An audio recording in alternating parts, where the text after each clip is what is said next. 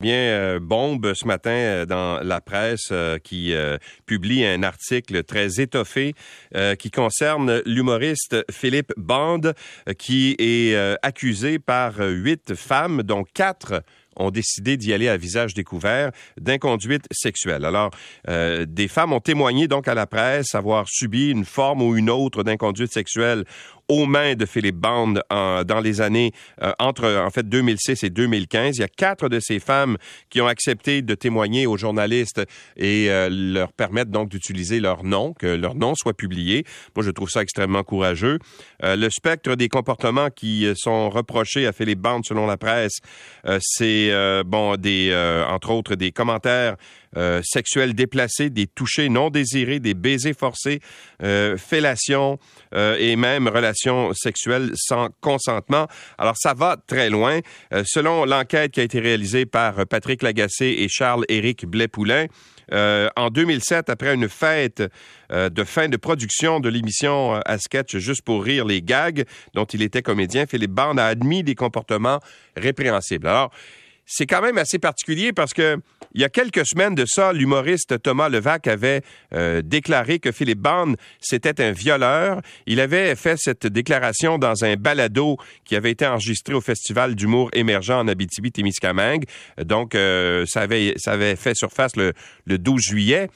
Et à la suite de cette publication-là, Philippe Bond avait mis sur son statut Facebook euh, un commentaire dans lequel il disait toutes les relations que j'ai eues ont été consentantes. Jamais je n'ai été un agresseur. Jamais je ne le serai et je n'accepterai jamais d'en être accusé sans me défendre. Or, à la suite de l'événement dont je vous parlais en 2007, le party là, de fin de tournage euh, de l'émission euh, Les Gags, eh bien, Philippe Band avait été j'allais dire forcé ou avait accepté d'écrire une lettre d'excuse pour ses comportements euh, à l'égard des femmes qui étaient sur euh, euh, qui participaient à cette fête ce soir-là. Alors il y a quand même un dossier très étoffé. Je ne vous le lirai pas au complet parce que c'est c'est très long. Je vous invite à le lire vous-même dans la presse.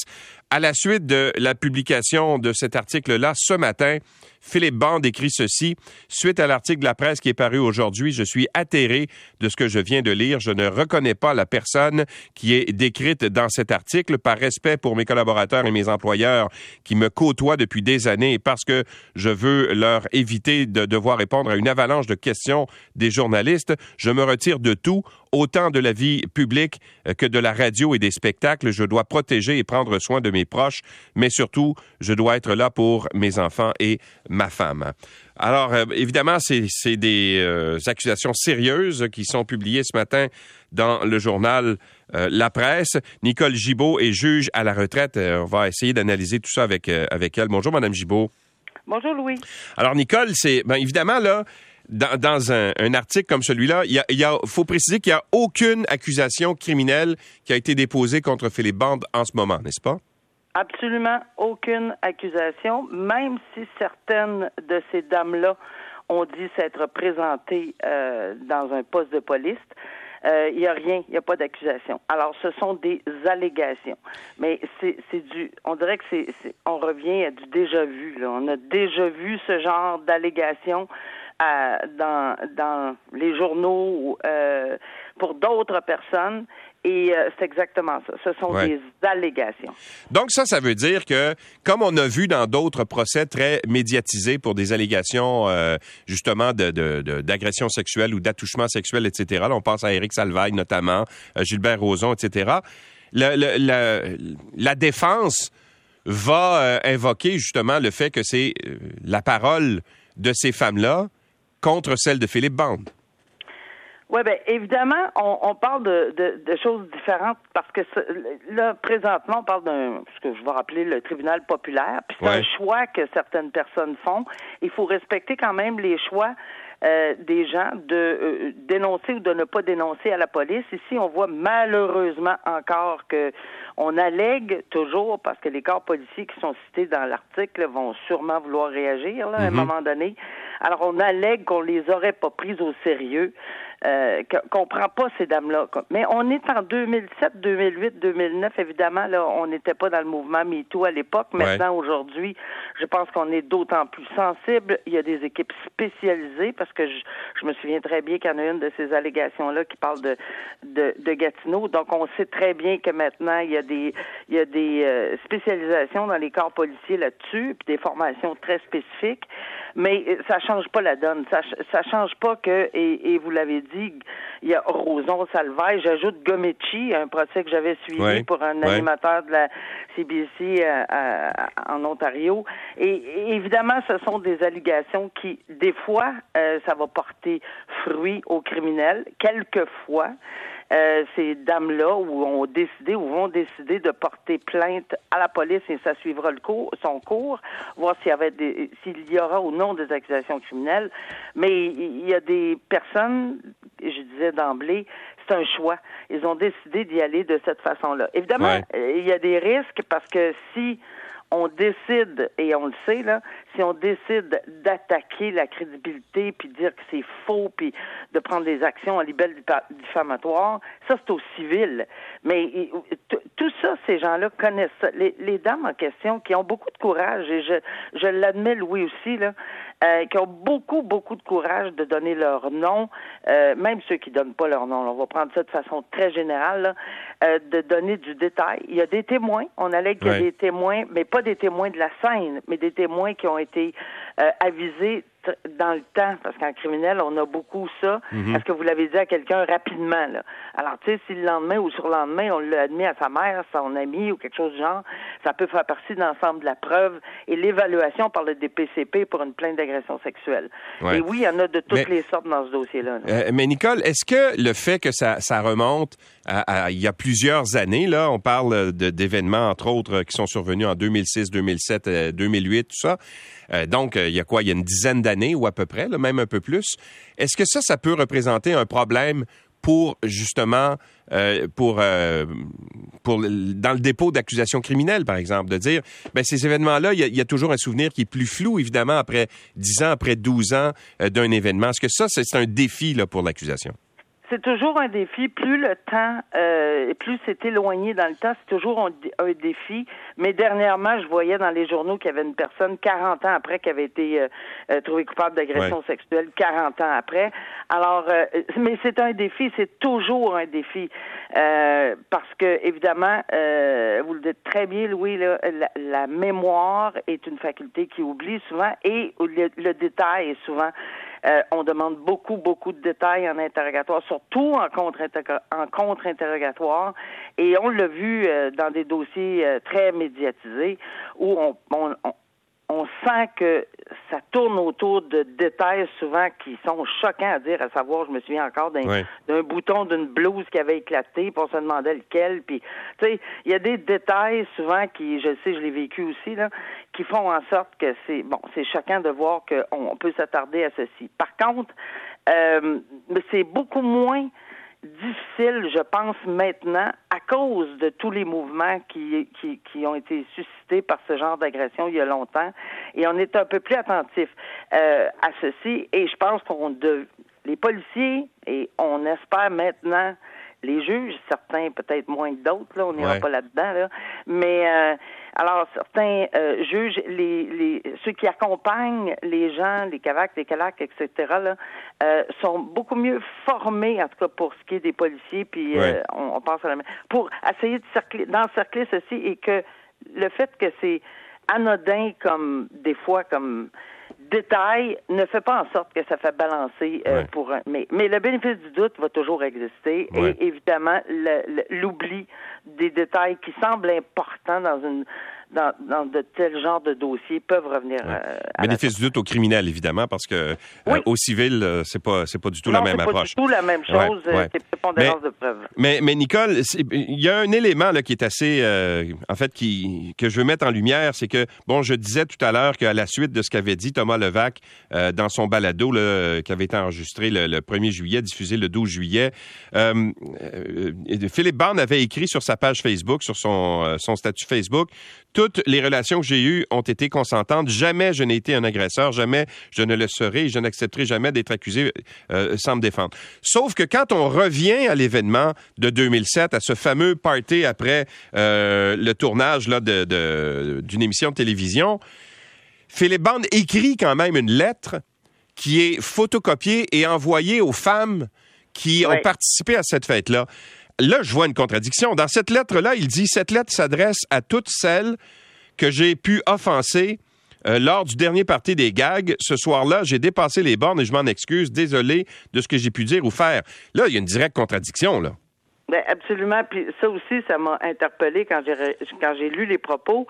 Euh, oui, mais on n'a pas de détails. On ne sait pas de quoi il parle exactement, de quel fait il allègue. Euh, est-ce que c'est des propos? Est-ce que c'est des gestes? Est-ce que c'est l'ensemble de l'œuvre? Euh, est-ce qu'il est... Bon, alors, mais c'est sûr que si on présente... On va faire les deux choses. Si c'est au criminel et puis qui témoigne pas, il sera jamais contre-interrogé sur qu'est-ce que vous vouliez dire dans ces propos-là. Au civil, par contre, c'est un choix s'il décidait, là, de, de, lui, de poursuivre au civil, ou que ces dames-là décident de poursuivre au civil. Euh, euh, oui, c'est sûr que s'il est contre il est interrogé sur cette lettre-là, euh, on va dire, mais pourquoi? Quel geste? Quel acte? Pourquoi vous avez écrit ça? Mais oui, mais si quelqu'un n'a pas quelque chose à se reprocher, pourquoi l'écrire? Alors, c'est sûr, sûr qu'on va tourner si, si, ça va plus loin, évidemment. Parce qu'on répète, il n'y a pas d'allégation. ce n'est que des allégations. Il n'y a pas de dépôt de quelques euh, poursuites, ni civiles ni criminelles à ma connaissance. Là. En tout cas, il n'y en a pas au civil en ce moment. Mm-hmm. Alors, mais oui, tout ça, ça fait. C'est pas juste d'un côté. Là. Les éléments que vous soulevez sont très très importants aussi. Ouais. À cette lettre-là. Mais on se souvient que Éric Salvaille aussi avait écrit une lettre. Je m'en souviens très très bien euh, de cette lettre-là. Il avait été questionné en cours criminel sur mm-hmm. une lettre qu'il avait fait publier. Alors c'est un couteau à deux tranchants. Je m'excuse des, de, en général, mais de quoi? Euh, et, évidemment, il faudra faire face à la musique, mais aussi si jamais ça va plus loin. Nicole Gibault, merci d'avoir été avec nous. Ça fait plaisir. Au revoir. Nicole Gibault est juge à la retraite. Moi, je veux revenir aussi sur le fait qu'il euh, y a quand même euh, huit femmes là, qui sont citées dans l'article, mais il y en a quatre qui acceptent d'y aller à visage découvert, c'est-à-dire de, qu'on nomme euh, leur nom. Moi, je trouve qu'elles sont extrêmement courageuses. Karine Gagnon est coordonnatrice au soutien organisationnel et au développement du réseau des CAVAC, le Centre d'aide aux victimes d'actes criminels. Bonjour, Madame Gagnon. Bonjour. Alors, d'abord, comment vous avez réagi lorsque vous avez lu cet article-là ce matin? Ben, c'est certain que c'est euh, c'est étonnant hein, de voir ce genre de de, de situation là, euh, des femmes courageuses qui osent dénoncer malgré euh, publiquement en fait, malgré ce que ça peut avoir comme conséquence. Donc, oui, effectivement, courageuse. Euh, un des commentaires qu'on entend justement quand euh, ces histoires-là ressortent après plusieurs années, c'est souvent de dire ben, pourquoi ils ont attendu aussi longtemps, pourquoi ils se sont tus pendant toutes ces années-là, euh, parce qu'il y a des événements qui remontent à 2006-2007, donc ça fait très longtemps. Alors pourquoi est-ce qu'à un moment donné, une victime dit bon ben là c'est assez, là, voici ce qui est arrivé en 2007, puis il faut maintenant que ça sorte?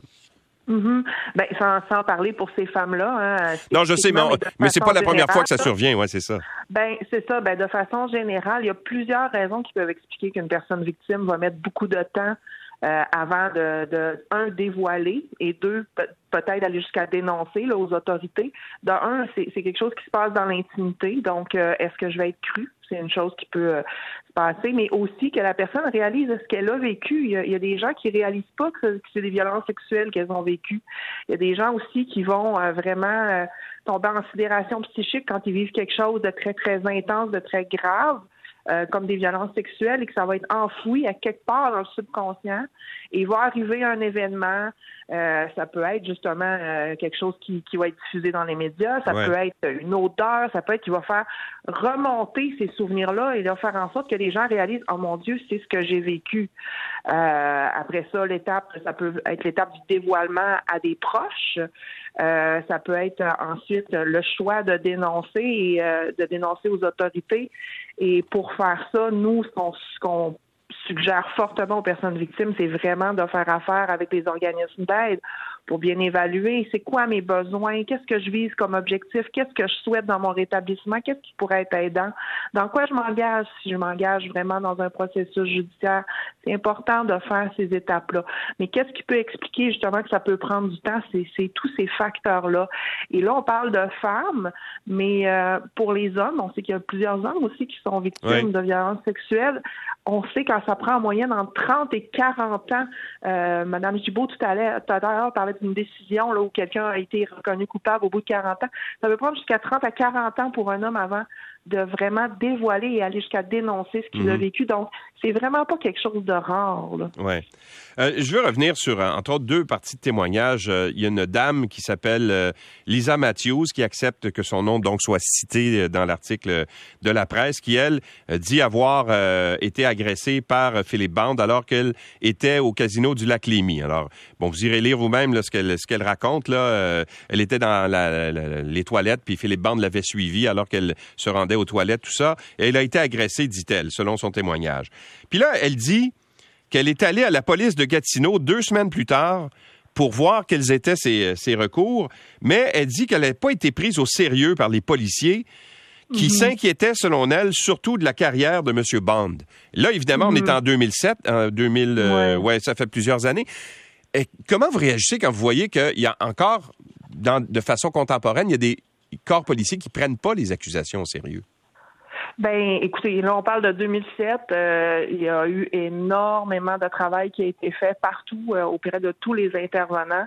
Euh, je vous dirais maintenant dans les services de police aussi, il y a des intervenants CAVAC dans tous les services de police. Donc, écoutez, c'est difficile pour moi de me prononcer sur ce qui s'est passé à ce moment-là. Mais depuis 2007, il y a eu énormément de choses qui ont été qui ont avancé en ce sens-là. Donc, moi, j'invite vraiment les personnes victimes à contacter les organismes d'aide, qu'elles souhaitent dénoncer aux autorités ou non, parce qu'elles ont accès à des services qu'elles souhaitent dénoncer ou pas. Hein. Ça, c'est important de le mentionner. Alors, j'espère que euh, ce qui est mentionné là, ne mettra pas de frein aux personnes mhm. victimes à aller chercher de l'aide. Mais, mais, quels sont ces services-là que vous, que, vous, euh, que vous offrez d'ailleurs, si jamais, par exemple, ces dames-là qui sont directement impliquées euh, veulent avoir c'est quoi? C'est des conseils que vous leur donnez, des, des, façons de faire les démarches? Comment ça fonctionne? Oui, en fait, dans les CAVAC, plus spécifiquement, on va vraiment aider, euh, on va vraiment offrir euh, du soutien psychosocial, de l'intervention post-traumatique hein, par rapport aux symptômes qu'une personne peut vivre euh, suite à un événement comme ça ou suite à justement la reviviscence dont on parlait tout à l'heure. On va, on est aussi dans les services de police, donc les, les personnes victimes peuvent venir nous rencontrer pour qu'on les informe de ce que ça veut dire porter plainte, comment ça se fait, ça va être quoi les étapes subséquentes? À quoi ça ressemble? En quoi je m'engage? Si je m'engage dans un processus judiciaire? Quelqu'un qui décide de, de que c'est pas la voie qu'elle a besoin de suivre pour son établissement, pour, pour répondre à ses besoins, on va être là aussi pour la soutenir mhm. malgré ça. On va l'aider aussi à, à, faire toutes les demandes d'indemnisation auxquelles elle pourrait avoir droit auprès de l'IVAC, entre autres. Euh, et si la personne décide d'aller dans un processus judiciaire, on va la suivre selon ses besoins euh, à toutes les étapes de ce processus judiciaire-là. On va l'accompagner dans les rencontres avec les procureurs, avec les policiers. On va être là vraiment pour la soutenir au niveau psychosocial. On n'est pas là pour faire le travail des policiers, on n'est pas là pour faire le travail des procureurs, on est là pour accueillir la personne dans ce que ce processus-là lui fait vivre et la préparer aux étapes euh, qu'elle va avoir là, à rencontrer dans ce parcours-là. Bon, en tout cas, il reste que c'est. Euh, euh, il semble y avoir eu une espèce de prise de conscience. Justement, le fait que ces dames-là décident, euh, dans bien des cas, de, s'avancer publiquement pour dénoncer les gestes en question. Il semble qu'on ait fait un cheminement social hein, depuis, depuis quelques années. Il y a quelques années, on n'aurait jamais vu ça. Hein?